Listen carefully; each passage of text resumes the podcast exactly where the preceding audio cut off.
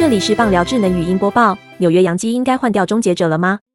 古巴飞弹查普曼本季出赛六十场，总局数五十五点一局，九十五次三振，三十七次四坏保送，一点三二倍上垒率，几乎都是近年最差的数据。累积三十次救援成功，自责分率三点四二。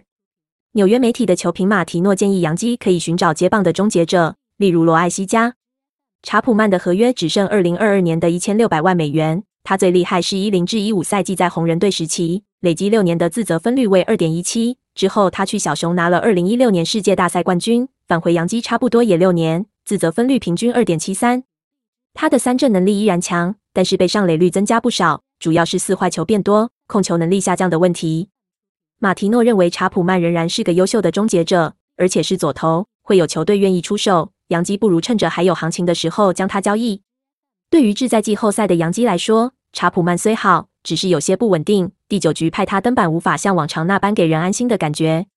罗艾西加是右投手，二零一八年初次在大联盟亮相，作为牛棚与开场投手，每一年都在进步。本季的自责分率二点二一，相当不错，整体的数据比查普曼好。登板六十九点一局，只有十六次四坏保送。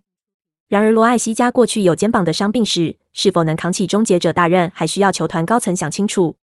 本档新闻由中时新闻网提供，卢品清编辑，微软智能语音播报，慢投录制完成。